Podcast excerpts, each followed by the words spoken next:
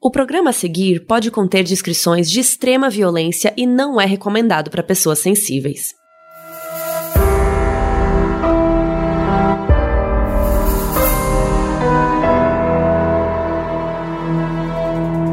Oi Brasil, aqui é a Carol Moreira e hoje estou aqui para contar para vocês a história do dia que eu fui jurada. Na verdade, eu fui jurada já duas vezes, mas vou contar o caso que foi o mais impressionante, que me deixou sem dormir. Lembrando que o FAC é o meu programa solo e a Mabê também tem o Caso Bizarro, que é o programa dela sozinha. E em breve a Bel também vai ter um programa dela sozinha. Mas por hora, vamos lá, vou contar essa história para vocês. Bom, basicamente chegou um correio, tipo, como se fosse um telegrama, assim, um texto do governo tal, falando que eu fui selecionada para ser jurada e que eu tinha que ir lá no tribunal, tal, tal, tal, assim, assim, assado, tal hora, vestindo roupas, como que era? Era tipo falando pra eu não ir mal vestida, alguma coisa assim. E, na real, essa carta nem chegou na minha casa. Por algum motivo, tava o endereço da casa do meu ex, que eu morava com meu ex. Então, essa carta chegou lá, já tinha uma nova moradora lá na casa, e aí, ainda bem que ela falou com meu ex, que falou comigo, e aí eu recebi o telegrama. E eu digo ainda bem porque se você é selecionado, isso faz parte da lei, você tem que ir, sabe? E aí, se você não pode ir, você tem que mandar um e-mail. Lá na cartinha tem um e-mail que você tem que mandar e justificar por que, que você não tá indo. Não é uma coisa assim, ah, não quero, sabe? E aí, no dia que você chega lá também, você pode justificar, tipo, que você não pode ficar porque seu filho está sozinho, está com não sei quem, daí você precisa voltar. Tem uns outros jeitos de escapar também, caso a pessoa não possa e tal. Mas basicamente eu recebi isso e fiquei mega ansiosa, curiosa para ver como seria. E a minha psicóloga da época até falou que eu atraí isso para minha vida, porque eu leio tanto sobre casos, tribunal, true crime, sobre tudo isso, que ela falou que eu atraí para minha vida ser chamada para ser jurada. Também acho que de certa forma eu atraí e na real a experiência foi muito positiva, assim. Eu vou contar mais no final, né? Vamos contar a, a história na ordem. Bom, Finalmente chegou o dia, a cartinha chegou bastante tempo antes e já falava vários dias que eu ia ter que ir. Então na cartinha falava assim: você tem que ir no dia 1 de janeiro, no dia 2 de fevereiro, no dia 3 de março, sabe? Já ia falando os dias assim a um longo prazo. E aí, chegando lá, eu fui, me arrumei toda bonita para ir lá no tribunal, porque na carta falava que eu tinha que ir bem vestida. me arrumei, coloquei um look assim mais sério, uma camisa, né, e tal. E cheguei lá e tava todo mundo vestido de qualquer jeito. Tinha gente até de chinelo lá no tribunal, já tava bem de boa. E daí depois que eu fui lá mais vezes, eu acabei ficando mais relaxada com o meu look, né? Eu não ia toda vez de camisa, eu passei aí de camiseta, com o look normal que eu iria normalmente para qualquer lugar. Mas isso foi uma preocupação minha, porque tava escrito na carta e tal, mas depois eu vi que ninguém ligava muito para isso. Bom, então eu cheguei lá no tribunal, toda nervosa, ansiosa, acho que eu nem dormi na noite anterior, reservei a tarde inteira para aquilo, porque se não me engano, era para chegar meio-dia ou uma da tarde, minha memória é horrível, né, gente? Mas enfim, era para chegar tipo meio-dia, digamos. Então eu almocei super cedo, me organizei, né? Zerei aquele dia para não ter que fazer nada e tal, porque como eu trabalho geralmente em casa ou em reuniões, né? Na, eu vejo os filmes nas cabines, enfim. Geralmente é tranquilo para mim reservar um dia para fazer alguma coisa que eu queira, o que eu precise, como esse caso. Então fui, almocei cedo, não sei o quê, levei uns lanches na bolsa, porque eu não sabia quantas horas ia ficar, e cheguei lá. E aí cheguei, no tribunal e você vai entrando e tem vários andares lá. A minha salinha era no segundo andar. E na verdade não parece nada uma sala de filme, principalmente aqueles filmes americanos. As salas que eu fui eram super simples. Você entra por uma portinha normal, assim, e tem várias cadeiras. Tipo uma cadeira de escritório, só que sem ser aquela que gira, sabe? Uma cadeira meio acolchoadinha, assim, simples. E aí tinha várias cadeirinhas dessas. E aí essa região, essa parte que você entra, é como se fosse o público que vai assistir ao julgamento. Então tinha várias dessas cadeirinhas amontoadas, assim, tipo umas fileiras, umas quatro fileiras, eu acho. E ali perto dessas cadeiras tem um, tipo uma mesa que tem o nome de todo mundo que foi requisitado para estar tá ali naquele dia, naquele tribunal, naquela hora. E aí você procura seu nome lá e assina. E aí tem uma pessoa, um funcionário que fica ali passando, que depois, perto da hora do negócio começar, ele vem e pergunta se alguém precisa ser liberado, se alguém tá com algum problema, e aí você vai e fala, olha, eu, tô, eu tenho aula hoje à tarde, eu não posso ficar. E aí ele vai te dar um atestado que você foi, mas que você não pode ficar. E aí, sentei ali e fiquei esperando muito tempo até começar. Gente, eu tava muito ansiosa. Fiquei esperando um tempão, o negócio não começava, ninguém chegava. E aí, aos poucos, começaram a chegar as pessoas que ficaram do outro lado, porque a gente estava sentado ali na parte de como se fosse o público, né? Mas tinha toda a parte do outro lado do tribunal, que é onde os personagens principais ficam, que nem nos filmes. Então ali tinha uma divisória de madeira baixinha, como se fosse uma cerca de mais ou menos um metro, eu acho. Baixinha, assim, só que não é uma cerca, era uma madeira. Então, digamos, quantos centímetros, vai? De uns 15, 20 centímetros de espessura, assim, e aí tinha uma portinha no meio. Então, imagina como se fosse uma cerca de madeira, só que grossa, assim, dividindo os dois espaços, do público e do, dos personagens principais, que eu já vou falar. E aí, nessa cerquinha tem uma porta que aí o pessoal abre e tal para poder transitar ali. Bom, ficamos esperando um tempão, e nessa parte que a gente ficou esperando, ali tinha muita gente que, assim como eu, tava indo lá. E aí tinha muita gente nova e tinha muita gente que já tinha feito isso e que era experiente. E ali fui descobrindo com os meus colegas como que funcionava todo esse esquema. E uma moça foi começando a fiquei amiga de uma amiga não, né? Fiquei conversando com uma moça ali, e ela começou a contar para mim a experiência dela e como que era e tal. E eu fui descobrindo mais sobre esse mundo que, cara, eu nunca conheci ninguém que foi jurado. Então, a, quando a minha psicóloga disse que eu fui escolhida, que eu atraí isso para mim, faz sentido. E aí a menina começou a me contar que ela fazia aquilo várias vezes, há vários anos, que geralmente você faz um ano, você participa de vários tribunais, vários casos, e daí você fica um ano sem ir. E aí tem um sistema de pontuação que eu descobri aos poucos também, mas já vou contar agora que faz mais sentido contar logo, que é assim, se você, se não me engano, tá, gente? Porque faz tempo que por causa da quarentena eu não fui lá, então pode ser que eu esteja falando alguma coisa errada, mas acho que é isso. Tem um sistema de pontos que é assim: se você vai lá e não é escolhido, você não participa do tribunal, você ganha um ponto. Se você tem que se ausentar por algum motivo, manda um e-mail e tal, você ganha zero pontos. Se você vai e é escolhido para participar do tribunal, você ganha dois pontos. E aí você vai fazendo isso várias vezes, em vários casos, até você completar seis pontos. E aí o tribunal para de te chamar por um ano e daí depois retorna e você volta a fazer essa função. Eu conversei com vários amigos advogados, conversei com várias pessoas e, pelo visto, o que eu descobri, não sei se é exatamente isso, mas esse sistema de pontos parece que só existe em São Paulo. Eu não consegui ninguém de outro estado me confirmando que existia esse sistema de pontos nos estados deles. Eu conversei com a Clarissa Brandão, que trabalha no Ministério Público de Belo Horizonte, e ela me falou que ela acha que isso deve ter acontecido aqui em São Paulo, que isso deve existir, por causa de ter uma rotatividade nos jurados. E ela diz que tem uma lei que já prevê que o, se o jurado já tiver integrado o conselho de sentença 12 meses antes da publicação dessa nova lista, ele já fica excluído. Então você fica, você tem que ficar um ano sem participar mesmo. Mas de acordo com ela, essa é a única previsão que existe na lei. E ela me explicou que, abre aspas, esse prazo de um ano é para evitar que não haja a profissionalização do júri, com pessoas que participam de forma recorrente e podem acabar perdendo a imparcialidade, que é justamente o que se busca. Na real, não é bem isso que acontece.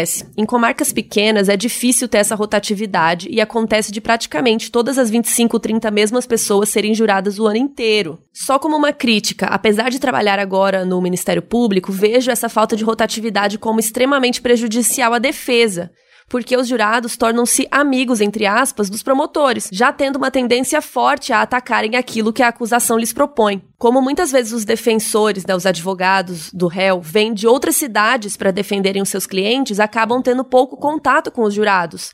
Eles não conseguem entender direito como os jurados pensam e não conseguem escolher de forma eficaz aqueles que consideram mais propícios a acatar suas teses. Por outro lado, os promotores vão ganhando simpatia, sabem como pensam, conseguem até mesmo deduzir facilmente qual foi o voto de cada um. Muitas vezes, os jurados vão até eles fazer elogios e contar o seu voto. Por isso, acho importante esse tipo de regulamento, como o do seu estado, para garantir a maior rotatividade possível. Pior que um culpado na rua é um inocente na cadeia, porque o júri acabou sendo seduzido pelo promotor e por esse papel de justiceiro, não é? Fecha aspas. Obrigada, Clarissa, pela sua colaboração aqui nesse episódio. Aí a menina me contou várias histórias, casos que às vezes ela já teve que dormir lá, porque depois que começa o julgamento você não pode sair de lá até acabar, e coisas do tipo, e eu fiquei chocada, porque eu não sabia muito bem que ia rolar isso, e o celular não pega ali naquela sala, acho que é de propósito, né? E o celular não pega direito, então eu fiquei, meu Deus, tenho que avisar alguém e tal. Até sair da salinha e avisei a minha irmã que talvez eu tivesse que dormir lá, mas qualquer coisa eu avisava ela, porque eu não sabia disso. Eu achei que eu ia ficar lá umas horas e ir embora. Mas não, você fica ali até acabar o caso. Então pode ser que leve dias, pode ser que leve, não sei, horas e pode ser que leve, você tem que dormir lá uma noite e termine no dia seguinte. Bom, depois de conversar com a menina e tal, finalmente começou o negócio, demorou muito esse, esse dia, eu não lembro por quê ou como, mas acabou demorando muito.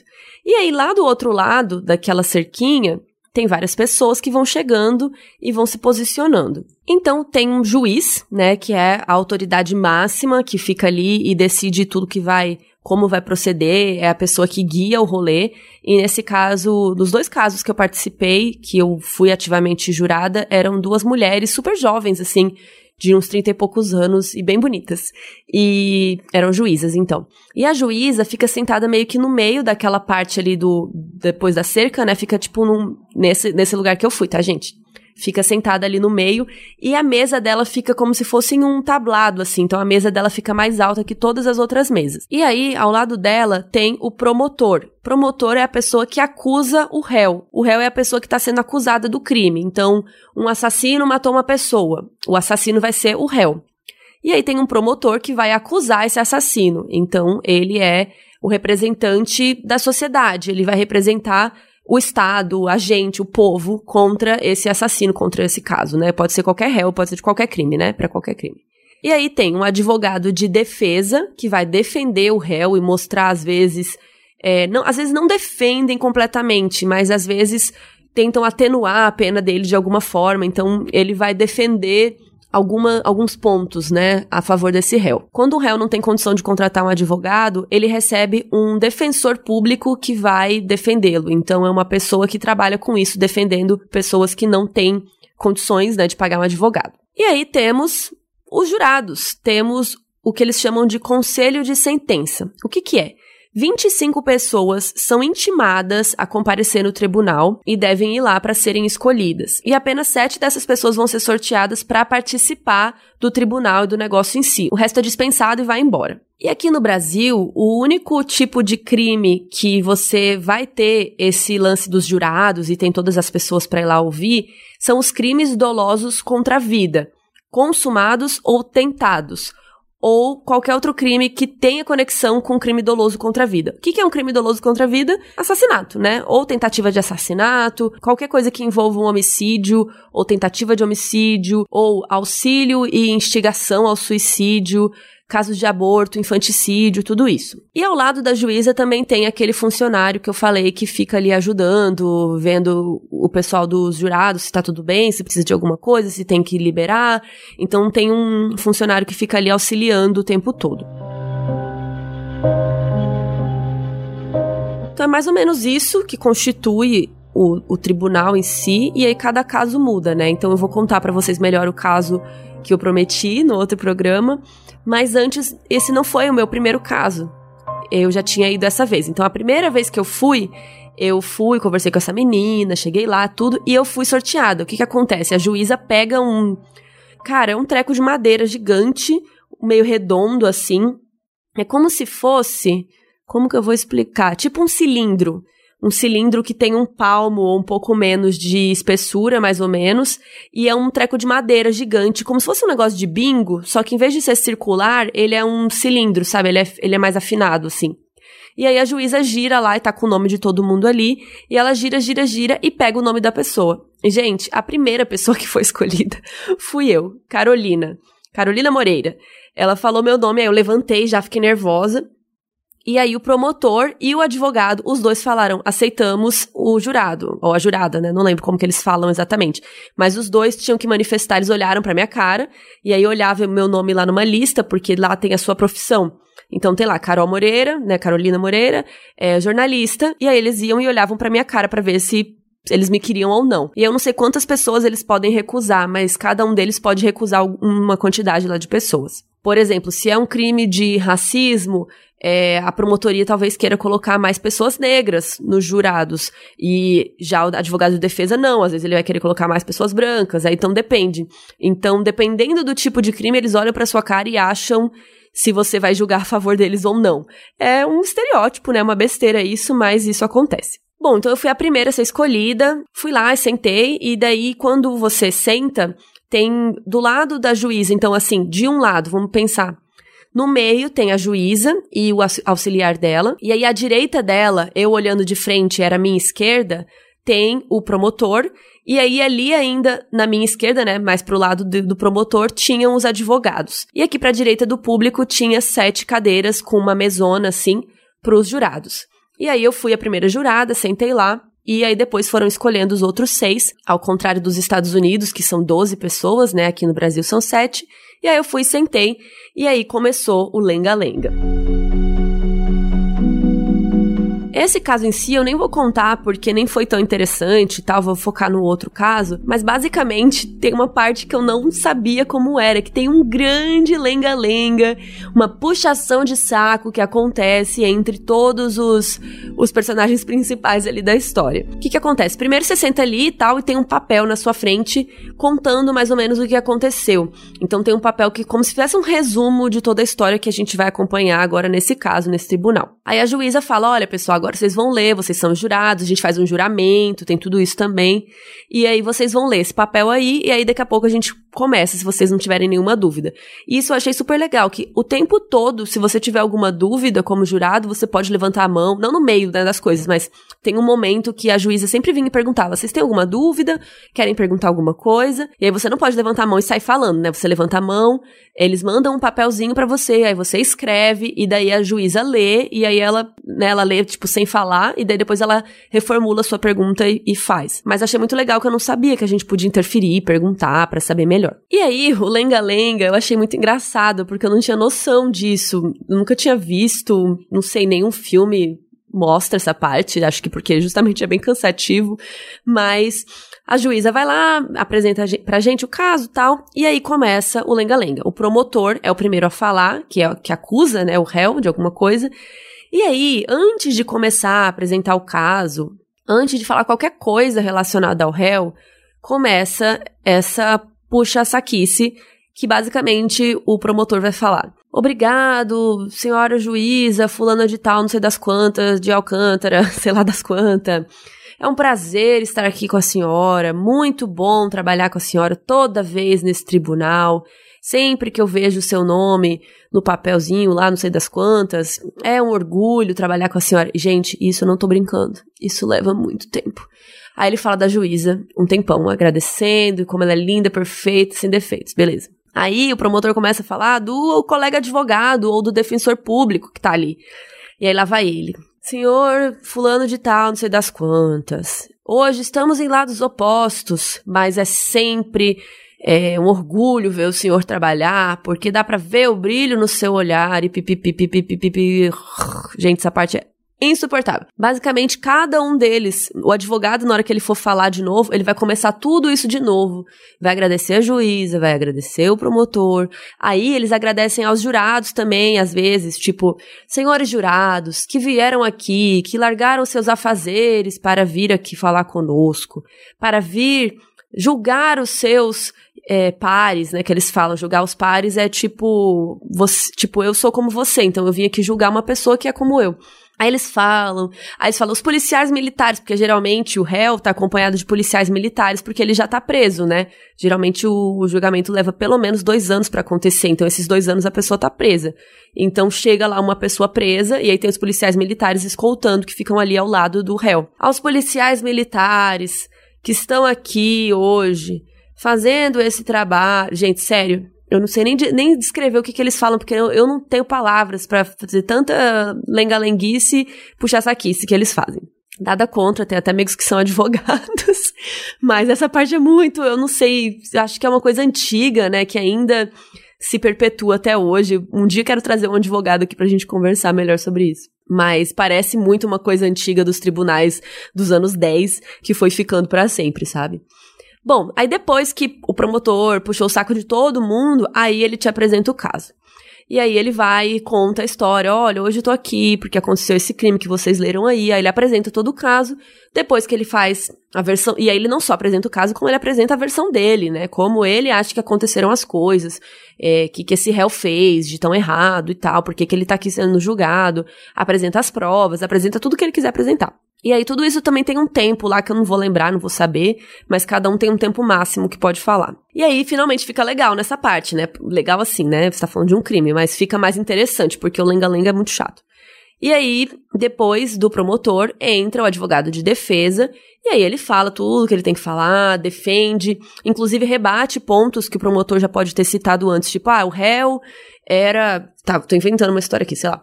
Ah, porque o réu tinha posse de arma desde criancinha. Aí o advogado de defesa, na hora que ele tá falando, ele vai falar: então, na verdade, não era bem assim, ele não tinha posse de arma. Ele foi preso porque ele tava com maconha, sei lá.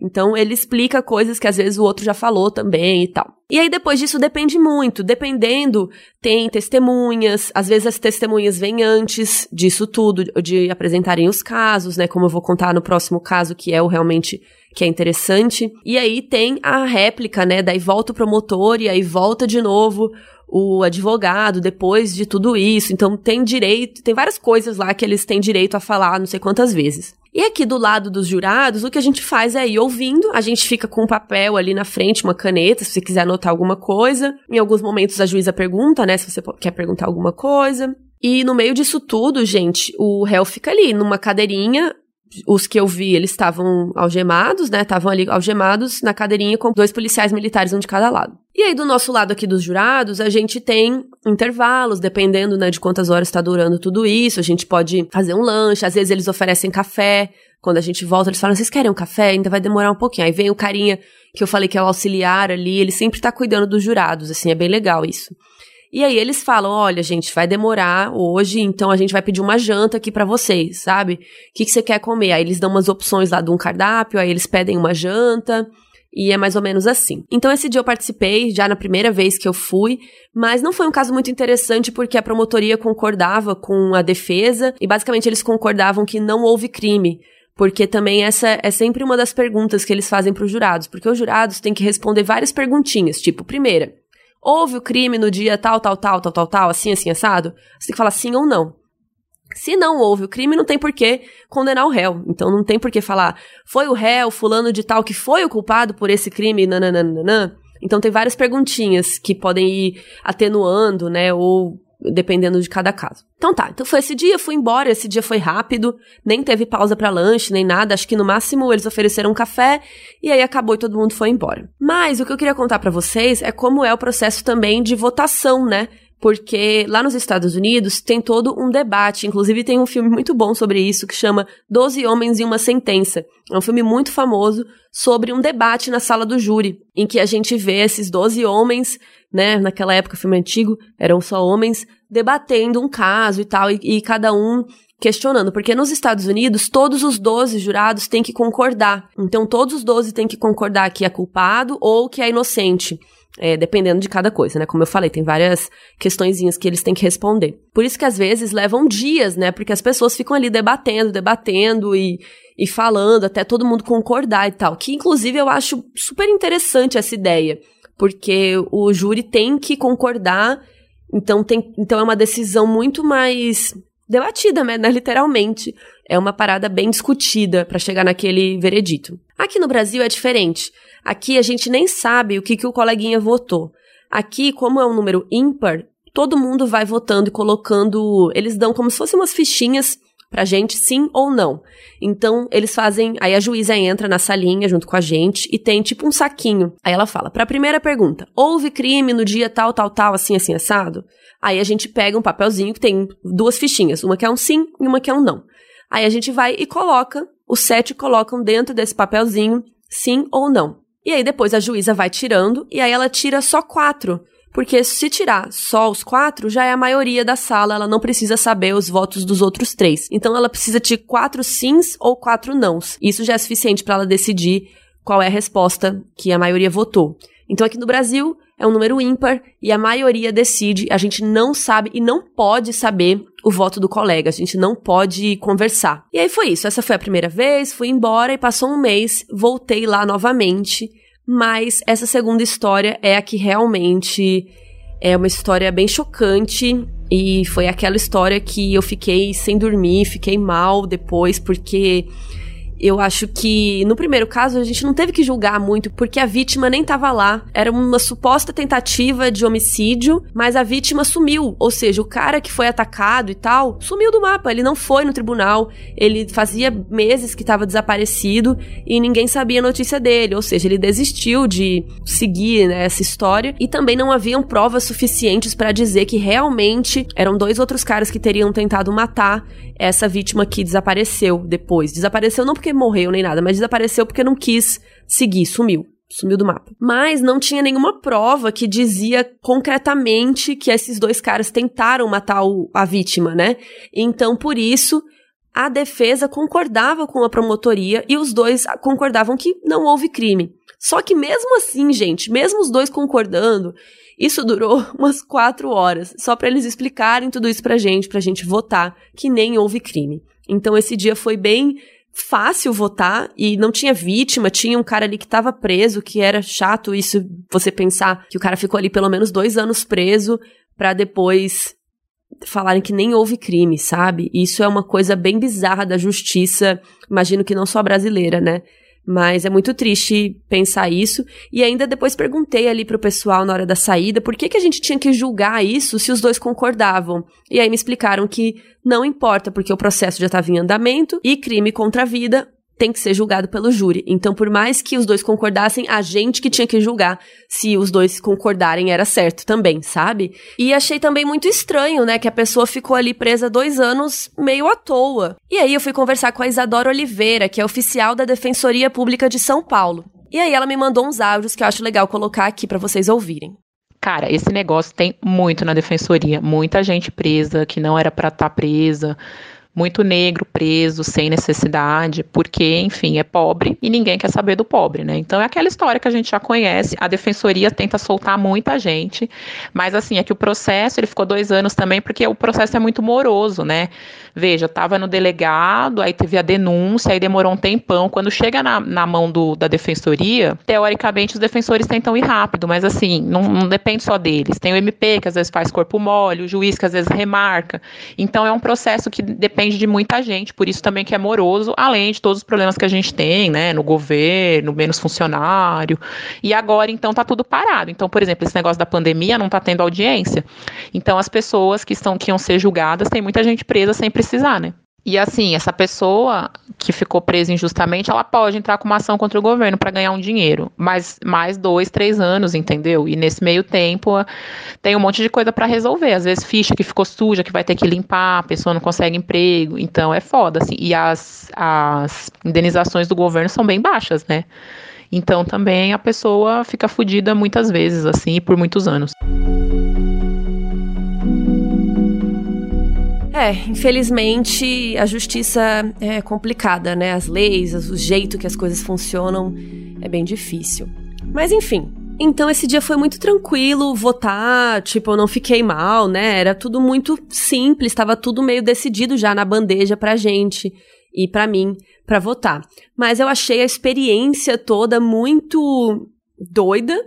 Eu não sabia de muitas dessas coisas que tinha o lenga-lenga. Outra coisa que eu não descrevi todo mundo ali tava vestido com tipo uma toga, um, um pano preto, o advogado e o promotor, eles não estavam só de terno, por exemplo, eles estavam vestidos com uma roupa específica de julgamento, sabe, com um pano preto, assim, coisa que eu também não imaginei, porque sempre que a gente vê nos filmes que são americanos, eles geralmente não estão com uma roupa mais, né? Parece que é livre a vestimenta. Mas aí passou-se um mês e eu fui de novo pro meu próximo, que já tava com a data lá no Telegrama, então não é que eles te chamam de novo, já tá lá tudo anotado. Eu anotei lá no meu Google Agenda e eu sabia que eu tinha que ir naquele dia.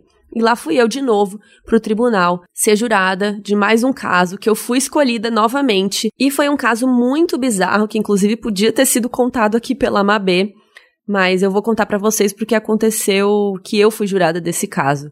E foi o caso de um cara que matou um amigo, mas disse que estava possuído quando o fez.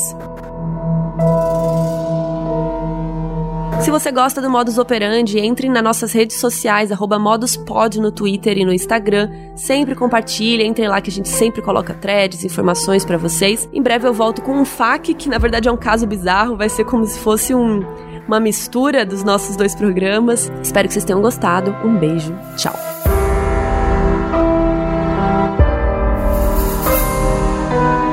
Esse episódio foi escrito e apresentado por mim, Carol Moreira. A edição é do Dantas, a música tema do podcast é de Leandro Neco e Léo Braga, as artes são do Banjo e quem cuida das nossas redes sociais é a Mabê.